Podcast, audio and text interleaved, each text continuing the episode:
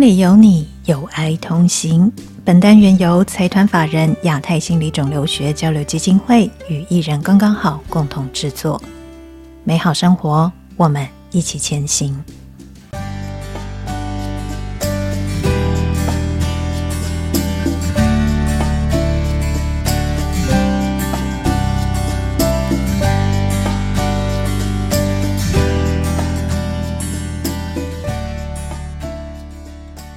大家好，欢迎收听《心里有你，有爱同行》。我是亚太心理肿瘤学交流基金会董事长方俊凯。Hello，大家好，我是《心里有你，有爱同行》共同主持人依依，很高兴能够与方医师一起主持节目。我们今天要谈的题目是因为人的有限，所以看到光明。在谈这个主题之前呢，我要先请方董事长，A.K.A. 台北马偕医院。安宁疗护教育示范中心主任，A.K.A. 台北马街医院精神医学部主任方俊凯医师，跟大家介绍一下亚太心理肿瘤学交流基金会的成立缘由跟宗旨是什么呢？还有各位听众，在二零一三年呢，在一些因缘机会之下，啊，我和一群有志之士成立了亚太心理肿瘤学交流基金会。这个基金会的成立呢，最主要是因为我们发现到。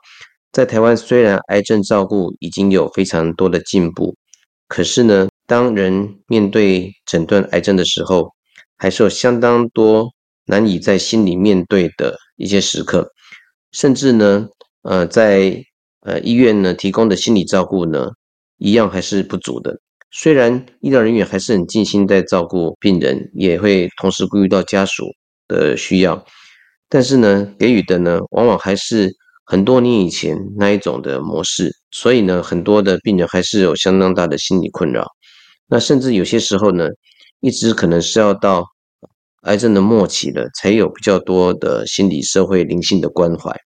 反倒是在漫长的抗癌路上呢，这部分似乎在心理层面就是我们听到的呼口号啊，我们一定要战胜病魔的。有时候呢，如果心理太过脆弱，却没有办法。有这样的一个机会来面对、克服这心理上的障碍，有一些嗯企业界的人呐、啊，还有一些医界的人集资，然后呢成立这样一个基金会，那希望呢就带给台湾呢在癌症病友的心理层面的照顾上呢有更好的发展，同时也呃希望呢能够进一步做一些相关的教育训练，甚至是呢能够影响到政府的政策啊，来推动癌症心理照顾的一些。啊，政策很规划，并且促进各家医院的重视这样的议题。我们的基金会哦，很特别。刚从这个方董事长，也就是方医师的口中，我们可以听到，特别是在做这个心理的照顾、心理的支持。呃，因为这个部分呢，我们我们先来听一些数据好了。在根据这个卫福部一百零九年的癌症登记报告里面有提到，新发生的癌症人数呢，是十二万一千九百七十九人，全癌症的发生率是每十万人中还有三百一十一点三人，平均每四十九秒我们就会有一个人罹癌。这个所谓的癌症时钟比一百零八年还要快了一秒。目前呢，相关的机关团体对于我们台湾的早期发现、早期治疗的卫教，其实我们已经听了很久了，非常的普及。呃，可是我们常常在听到的这个癌症治疗这方面呢，通常好像就是生理上的，比方说我们有什么药物啦，有什么疗法，这些资讯跟技术也越来越多，好像是在癌症的治愈率或者是治疗这方面都呃这个品质都提高了。可是我们刚讲到心理方面嘛，我们在面对疾病的时候，当事人跟他这个周围的亲朋好友啊，我们常在心情上面。有很多没有办法跟人家诉说的地方哦，我就想要请这个方医师来请教您，就是我们在面对癌症的时候，当事人跟他的亲友，我们要怎么样去看待这种类型的疾病，在我们的这个所谓的癌症时钟越来越快的时间点上？好的，我想这个问题很重要，我们怎么样来看待这个类型的疾病就关乎于我们怎么样应应的方式。那刚刚呢有提到呢，有一句我们耳熟能详的口号，就是早期发现、早期治疗。早期发现、早期治疗，它的背景是在于说这个病很严重，如果你发现晚了，可能就会来不及治疗。而这个概念呢，的确也事实上是呃宣导的非常的成功哈，所以大家对这个疾病呢，可以说是非常的谨慎重视。刚提到说，我们如果有这样的状况，该怎么样？看待这样类型的疾病，特别是在所谓的癌症时钟呢，比过去更快、更更短的时间哦，就有人罹癌的状况啊。在二零一三年一二一三年的时候呢，哈啊，立法院通过了台湾的癌症防治法。这个法律呢，呃，有很多影响政策地方，其中一个政策呢，就是呼应的刚刚提到的早期发现、早期治疗这个概念呢，就是。落实在我们常常在各医院或是各个呃公共场合看到的这个各种癌症的筛检啊，那的确也是让更多的病人呢很早就发现到了这个癌症的一个可能性。那的确发现到的癌症也都是比较早期的啊，所以呢，我们的发生率呢有比较高呢哈，有一部分是也发现的早，但是有另外一些原因呢，譬如说像是。呃，我们现在环境的一些污染啊，或者是呃，像一些呃抽烟的问题啦，啊，喝酒的问题啦，槟榔的问题，这些呢都会造成癌症发生率的增加啊，所以也不能够忽视到，就就是在我们的人的这个呃族群里面呢，有更多人可能面临到癌症的威胁，这个也是我们呃得要去考虑的事情。现在跟呃，一九七零年代最大差别是癌症治疗，呃，已经是呃有很多元的治疗方式，不管是呃健保给付的各种方式，或者是健保没有给付比较呃自信愿意的治疗方式，所有的癌症的存活率都不断的上升。事实上，我们呃在面对这样的疾病的时候，可以重新思考说，它呢慢慢的转向一个慢性疾病的状态。那但是这个。状态呢，又不像说像是呃高血压或糖尿病这类的疾病哈，好像是你只要吃药就可以控制的。它的确是比呃一般我们理解到的这种慢性疾病的更为困难处理一点。但是我们还是可以呢哈，相对上保持比较多的希望来面对这样的一个议题。当我们现在如果我们的朋友甚至我们自己遇到这样的一个诊断的时候呢，我们是可以有保持着更。更大的一个正向的思考呢，来面对，而不是呢，啊，像过去呢，好像罹患这个疾病呢，就似乎是自己呃即将不久于人世这样的感受。好，就是方董事长，您的意思是说，现在我们在面对癌症的时候啊，不管是我们自己哦，或者是我们身边的人，当听到癌症这一件事情、这一种疾病的时候，先一开始不要过于的慌张或是恐惧。因为现在的这个疗法啦，或者是它的支持系统，它的支持的资源是比较多的，我们可以先乐观的、正面的去看待。当然不是像是您应该刚才一开始有提到，啊、我们常常对这个癌症的病友哦，就是会提到什么啊，你加油，你一定会战胜病魔的。这句话其实听起来蛮有压力的，有时候。可是就是至少不要再呃，先有过多的恐惧。可是，其实我也在想一件事情哦，我们会对于这个癌症会有一些恐惧存在。这种疾病的类型，毕竟不是像我们日常的那种伤风感冒啦，大家都会知道可能有什么样的症状，或者是说它的病程可能几天就会过去。它还是比较多未知的部分。那我们因为人类对未知就是会比较有点害怕的嘛。在罹患癌症之后哦，那我们都当然都会常常去谈有哪些疗法啊，哪些什么什么药物这样子。在心理层面上面，因为我刚刚提到恐惧嘛，人或多或少心里面也会发生一些变化。呃，像有些人他可能会就开始不喜欢参与这个社交活动啦，或者不喜欢跟人接触。我们常现在在讲这个心理的问题的时候，心理状况的时候，我们常会提到一个名词叫做病识感，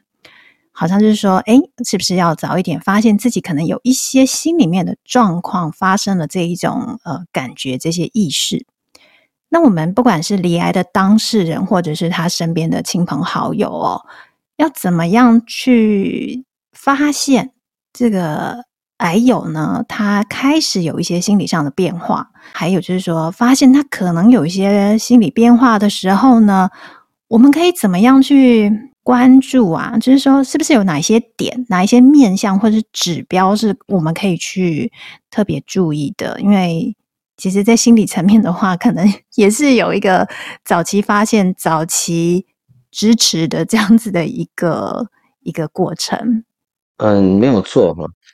如果能够早点发现有心理上的困扰的话，我们及早给予支持，但是比较呃妥当的哈。如果呢是说在医疗端的话，呃，常常我们现在会用一个叫做困扰温度计。啊，它是一个跟疼痛温度计很像的概念哦，就是完全都不痛是零分，极度的疼痛叫十分啊。那问病人说，你现在呃最痛的状况是几分？同样的，我们有一个叫困扰温度计，是从呃美国发展出来的一个对癌症病友的一个心理自我评估的工具哈，也就是完全没有困扰是零分，最困扰是十分哦，可以用。可以问病人，你的直觉，现在你的生生命的困扰哈是几分哈？在一些国内外的研究都发现到说，如果呃病人回答大于等于五分的话，就是呃困扰的点。那这个是在医疗端呢哈，常常会用这个来做，我需不需要给呃病人提供支持的一个评估。那我们如果是当事人本人的话呢，不太可能自己问这个方式啊，因为这样的一直问的话，好像自己会越来越。钝化，你第一次问自己可能还会知道，之后可能会没办法很妥当的回答这个问题。而且呢，我们常常会有一个想法啊，就是一定是因为癌症的状况，所以我们心理受到冲击才有影响。这个当然有这样的成分在，但是呢，因为我十多年前我曾经有做一个研究，也是我自己呃博士的研究啊，我们用动物的模型哦，用小白鼠的模型哦，让小白鼠呃。罹患大肠癌，然后呢，我们呃用一些呃行为模式来评估啊这个小老鼠的忧郁的状态。那甚至我们也用一些影像学，用用一些放射医学影像学的方式去量化啊这个小老鼠呢哈，它在脑部里面哈一些相关于情绪的一些神经的一个神经传导物质的浓度哈，就我们就发现到说其实。在癌症病变的过程之中，我们大脑呢有关于情绪的这一种这一种神经呢，也会功能受到明显的影响，进而呢表现出忧郁症的行为。这是在动物的模式上面。那为什么特别提这件事情呢？因为呃我们在做动物实验的时候呢，我们是在一个呃观察性的环境之下，从小白鼠一一开始得癌症的时候我们就知道的。可是呢，现实生活中呢，哈。我们人在临床上被诊断罹癌的时候，事实上是已经可能癌细胞在我们体内很长一段时间了。但换句话讲，如果癌细胞在体内的时间越长的时候，其实啊，它影响到我们大脑里面神经，特别是有关情绪神经的一个一个变化呢，哈，也许早就在我们的情绪。啊，我们的癌症诊断被诊断之前呢，情绪就开始有了变化了。这里面呢，如果我们在现实生活中的话，其实很难用因果关系来看啊。早期发现、早期治疗这个情绪层面的问题，就是说我们不太可能、不太能够把所有癌症病人他的情绪的状况太好、太太坏啊，或是怎么样状况视为所理所当然。我倒是觉得说呢，只要心理上难以适应的话。就不要再挣扎太多了，我们就是去面对它。那特别刚刚呃，你也提到说，我们对未知会有畏惧啊。那哪怕是已知的状况下，还是可能会害怕。那就有人说，那怎么样才能不恐惧呢？哈，就是要有更多的知识啊。所以哲学家说，呃，知识就是力量。你越多的知识，你就越可能可以知道怎么面对。那就可以产生力量，就不那么害怕。过去很多的呃学协会或是基金会或是医院，也的确用这样的方式来帮助呃癌友或者是他们家属来面对这部分，就提供非常多的卫教啊讲座来做这样的事情啊。有没有帮助呢？的确有一定的帮助。但是如果像我刚刚提到的，如果在罹癌过程之中，他的脑部的神经功能已经受到影响了，那么是不是只要告诉他相关的知识就能够呃让他有力量去改变呢？其实是不一定的啊，因为知道知识呢，哈，的确呢对未来有一点点呃方向性，会减低一点焦虑。就好像呢，如果嗯、你现在呢要去远方旅行。然后你啊，透过 Google Map 啊，那了解到说，哎，我要去的地方到什么地方去？哎，我大概心里有数，我要坐车或是开车，大概花了多久时间？几个小时啊，会到？这个可能都还是可以心里有数。但是如果那个地方你从来没去过，难道我们就会因为知道地图就不害怕吗？当然不是嘛，还是有些问题呢，哈，呃，需要去去考量的。呃，的确，知识可以带力量。但是呢，如果这过程之中有人可以陪伴你走这条路下去的话，一起走这个旅行的话，那当然会更好。过去一段时间呢，那个政府也注意到这个事情，有所谓的癌症领航人的概念。不过，癌症领航人毕竟不是陪你一直走下去的概念了哈。我刚提到了，在我们心理照顾层面上，如果呢哈有一些啊团队里面的成员呢特别关注到。我们还有的心理的需求之后，那在定时不定时的状况下给予陪伴和协助的话，我想呢，哈，可以让整个的恐惧感呢，哈，再减少一点。陪伴本身就可以让人比较心安啊。最好的话就是，其实任何一点点在呃癌症病人治疗的过程中面对一些事情哈，都不要视之为理所当然的哈，都。可以去啊，再关心一下，再评估一下，然后呢，这样的状况也能够让罹癌的病友不要觉得说，好像我的问题别人都可以战胜，为什么战胜不了呢？哈，这反而是一种负担。而且呢，因为癌症病友常常会有一个现象，我觉得呢，哈，我可能会是别人的负担，因为我生病，我这个病很难好，我有很多的问题，我会造成别人的负担，所以呢，反而会更不想要让自己的问题让别人知道。那这种状况之下呢，心理负担呢会更大。我们我才会提到说，我们不要把它视为理所当然的，任何一点点心理上的变化，我们都还是要呃予以关切。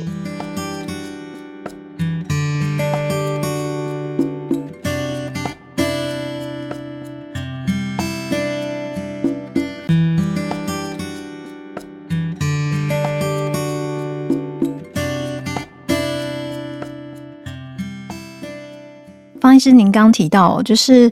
呃，其实有时候不是说我们已经先具备了知识，或者说知道我们这个呃疾病它可能会有哪一些呃变化会发生在我们身上，它就可以免除掉那些忧虑的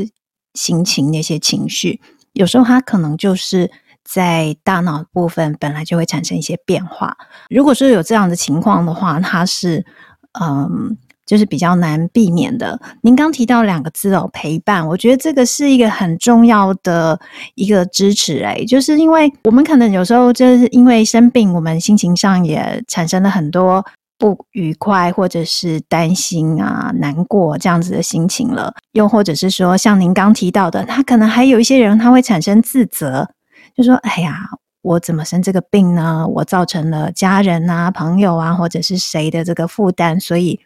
嗯，我不想讲出来。可是有时候就是差在那个陪伴这件事情，而且这个陪伴它不一定是说我身边的人就一定要陪伴我，不是说哎，家人你这时候一定要陪伴我，我没有得到家人或者是好友的陪伴，我就又要失落又要难过，而是我们这个在社会上是不是有一些陪伴的资源？像刚才您提到了一个领航员。的这个角色，我想可以先请您再多说一点，这个领航员他是怎么样的一种形式存在呢？这是在医院端的一个做法。那么，因为嗯、在刚提到癌症防治法通过之后呢，国民健康局就现在的国民健康署呢，他们就呃在政策上做了一个叫做癌症个管、癌症登记好这样的一个一个策略哈。那么透过呢有癌症登记，然后呢有一些癌症它是癌症个管的方式呢哈，让呃，病人除了在在医院端可以得到服务之外，他也可以透过电话或是各式各样的关怀呢，得到一些相关的资讯。啊，不过这个并不是说癌症都有，有些癌症是有的哈，有的癌症比较罕见的，反而是没有，常见的癌症几乎都有。大部分呢，可以在癌症各管的这些专业呢，哈，往往是以护理师和社工师为主啊，所以他们呃在基本的层面的支持上会是有的啊，然后包含了基本的心理上的陪伴支持也是会有的，但是比较困难的部分的话，呃，有限受限于呃各管师本身的原来的先辈的一些知识和能力的关系，他不一定能够提供到百分之百的。但是呢，也因为有这样的一个支持，至少说发现问题不会太太困难哦，这是一个部分。就刚刚提到领航员的确可以领一段领一段路，但是他我我觉得他有点像什么呢？有点像是呃旅行中的导游啊，但是他好像是分段的导游，他不是全陪啊，是地陪的概念。那也有点像是那个旅行社呢哈，在。这个办那个说明会哈的时候哈，呃的那个说明人哈，他呢对于心里面的的这个带领哈，或是协助呢，还是相对有限。我我觉得有时候在癌症照顾的心理层面上的支持呢，哈，有时候以旅游来讲的话，很像是深度的旅游，可以跟你在这段历程中谈到更深层的呃感受啊想法，让我们在这段路上呢。因为了解啊，而更不一样。这了解不只是了解疾病哦，很多时候很多人因为罹癌的经验呢，哈，然后反倒有机会更了解自己，然后在这段历程之中呢，得到某些的成长。这个我想也是呃经常有的事情。您刚以旅行来形容啊，我觉得这个很很适合我们来可以去了解它的这个差异性哦，就是可能是一个。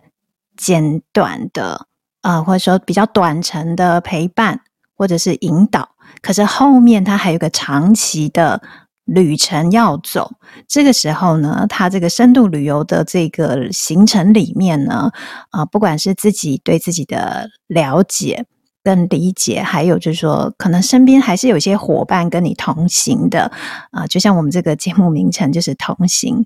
呃，跟你同行的人，他们能够可以跟你一起怎么样走这一段旅程？这个就是比较呃，就是更深入的。就像方医师有提到，您成立了基金会，就是也想要做很多这方面的事情。我再来问一个问题哦，就是呃，因为我们刚刚讲嘛，深度旅游这个行程我们要走很久，而且它是比较细致的。在这个旅程里面呢，我们常常会陪我们一起走下去的，应该就是家人呐，还有这个至亲好友。我们可以要怎么样去帮助我们身边可能有生病的家人或朋友呢？或者是说，我自己可以怎么样去更理解我自己？您有没有什么建议？好，其实这分为两个部分啊。一个是比较外外显看得到部分，一个是内在很心灵层面的部分哈。外面看得到部分呢，我想一个很基本的状况就是说，新的生活形态，新的生活形态呢，在呃生病被诊断生病之后是一个很重要的事情，因为生病之后呢，不太可能再像过去一样的哦过同一种类型的生活，但是呢，不代表说不能过生活，呃，怎么样呢哈？和自己的亲朋好友哈，帮忙自己哈，这大家一起呢，重说一个呃以人为中心的生活形态啊，是很要紧的事情。不会每个生病的人他的生活形态都一模一样，因为他过去的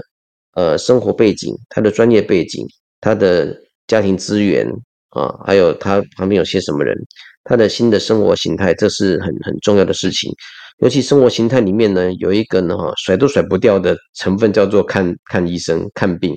这个是甩都甩不掉的。这个部分呢，如果你把它弄得过大的时候呢，哈，你现实生活中的一些其他的生活就会缩得很小。所以如何呢，在新的生活形态里面呢，有一些呢比较像活着的一种个人的这种家居家的一个形式的部分，还有呢，必须要因为这个疾病啊去就医。然后去呃改变一些呃饮食啊或是作息的部分的哈，我想这些都需要达到一种平衡，这是家人可以一起来帮忙做到的。而且我觉得，如果有家人可以一起帮忙啊，来协助达成这种新的生活模式的话呢，会是非常好的部分。因为很多时候，呃，如果呢只靠自己去想象的话，那个资源一定会少很多的啊。但是如果家人一起来的话，家人看到的面相，还有家人所以可以提供的资源，相对上会比较多。我想这是很要是一定的事情哦。但是如果是呃真的亲朋好友真的很少人，难道他就比较没有办法吗？也不一定，因为刚刚提到的，因为生病如果他愿意去好好就医的话，医疗端其实也可以呃提供一些的帮助哈。特别是呃这些年哈，因为我从事癌症相关的照顾也近二十几年了，然后其实我看到很多。很多的案例哈，很多的人他离离癌之后，其实他后来跟照顾他的医疗团队哈，医师、护理师哈，甚至是心理师、这个公司哦，都变成一种非常特殊的朋友关系。说朋友，一般朋友很奇怪，但是呢哈，好像不用朋友这字眼来说的话，好像也也很难找到一个呃很好的词去去说明它是什么样的关系。在这一路上呢，其实呃这种。亦师亦友，这也是不是老师哈？是心理师、社工师或医师、护理师哈。亦师亦友的这种这种状态呢，其实也能够帮助呃，还有呢哈，建立一种生活形态。所以我想这个部分是第一个我们可以来这个面对的部分了。第二个部分呢是心理心灵层面的这个议题哈。那个今天呢哈，我们有一个主题哈，我特别提到说，嗯因为我们人就是有限哈，所以。也许呢，透过有限之中呢，哈，我们可以看到一些光明的地方。这听起来有点怪怪的，为什么我会这样讲哈？因为我们其实很多时候，如果没有一个对照在黑暗之中的话，我们其实不不太能够看到光明到底有多么的亮。如果没有疾病这件事情威胁我们的生命的时候，有时候我们会不知道我们呃内在哈的一些生命的价值或意义呢，到底有多么的大。虽然一开始被压迫住。可是有时候呢，也因为呃疾病的关系呢，会让我们更看清楚，有机会看清楚说什么才是对我们最重要的。我讲一个呃很多年前哦，实实际上我照顾过的一个病人的的一个故事哈，大家就更清楚哦。那个曾经有一个病人，我看到他的时候已经是非常的末期了，是有点可惜哈，因为呃他原来他是个子宫颈癌的一个。呃，病人哦，他在四十多岁诊断被诊断腹腹癌之后呢，他就拒绝治疗。他拒绝治疗原因是因为他的父亲在他离癌的前一年呢，哈，因为呃也因为另一个癌症过世，过程之中他父亲的治疗是呃非常不理想的哈，所以他自己离癌之后呢，他也觉得很消极，也不愿意去面对啊，想说就顺其自然死了就算了哈，这样的态度。到了呃两年之后。因为多处的转移让他很疼痛，所以他不得不去就医哈。那他已经在别家的医院哈进入到安宁病房的体系，可是呃别家医院有点拿他没辙哈，因为呃他的状况都不发抑郁嘛，所以呢他就被后来就转接到我们医院来。那我就看他说非常的消瘦，他都一直在卧床哦，基本上没办法讲什么话。那我记得我第一次去见他说，就问他说：“你的人生绝对不是一直都是如此的。”在过去你人生一般状况的时候，什么对你是最重要的？呃，这个问题他倒是很认真的想，然后回答我。啊，因为那个时候他已经是离婚的状态，但是三个孩子都跟他，三个孩子分别大概是从十六岁到十九岁哈。他呢，在听我问他问题之后呢，他静下来，然后后来很慎重的回答我呢一句话，他说：“快乐的妈妈。”我说：“哎，什么是快乐的妈妈？”他说。当快乐的妈妈是他人生最重要的事情。过了三四天之后，我继续看他呢，哈，他呢除了喝水之外，他拒绝吃疼痛止痛以外的药，也不愿意吃任何的食物。我就问他哈，说哈，你这样的状况，这样不是要把自己饿死吗？哈，那我后来又问他一个问题，说，我说你前几天跟跟我说哈，你人生最重要的事情是当快乐的妈妈，你现在这状况真的像是？那个快乐的妈妈吗，那你你到底想要留下些什么在这个世界上呢？他听我这句话说，并没有马上的做什么样的说法。可是就在我讲完这句话的隔天哦，他的大女儿呢来看他，然后陪在他身边，然后他看到他大女儿躺在陪床椅上面，他就突然想到昨天我跟他讲的话，那他心中就冒出一句话出来，他说：“我的女儿在这边，我不能再这样下去。”所以他就开始用很微弱的声音叫他的女儿，然后跟他女儿讲一些话，然后甚至请他女儿说帮他去外面买个东西来给他吃。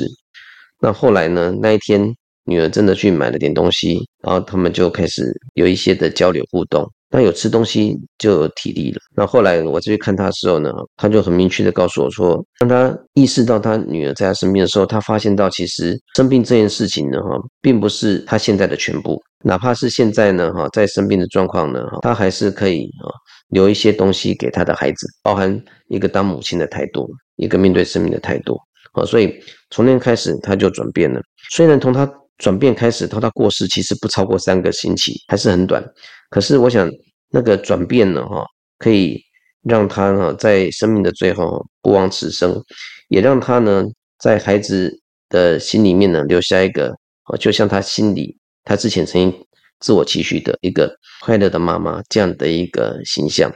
那这就是心灵的力量，因为极度的黑暗而能够有机会看到光明啊。我想这就是一种。心灵的成长，那所以在适应上面，其实我们也可以有这方面去想。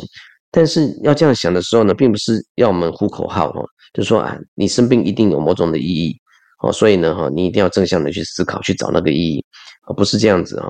而是呢，在我们面对痛苦和无助的过程之中呢哈，去寻找那个本来就在我们身上的那些东西哈，那些意义，那些价值哈。而重新去检视它，而透过重新的检视，让我们可以有更不一样的一个成长。谢谢方医师跟我们分享了这么深刻的一个故事哦，而且也让我们知道什么叫做人因为有限，所以会看到光明。有时候我们是在困难或者是在阻碍里面去重新思考跟定义我们。的此时此刻的意义是什么？然后再重新可能让我们有一些行动的产生，不管是在生病后的呃当事人，或者是说我们身边有这样子的朋友或是家人生病了，那我们陪着他一起面对当下的变化，去重新安排我们的新的生活模式。那这个都是我们可以去面对离癌后生活的方法，这是一种选择。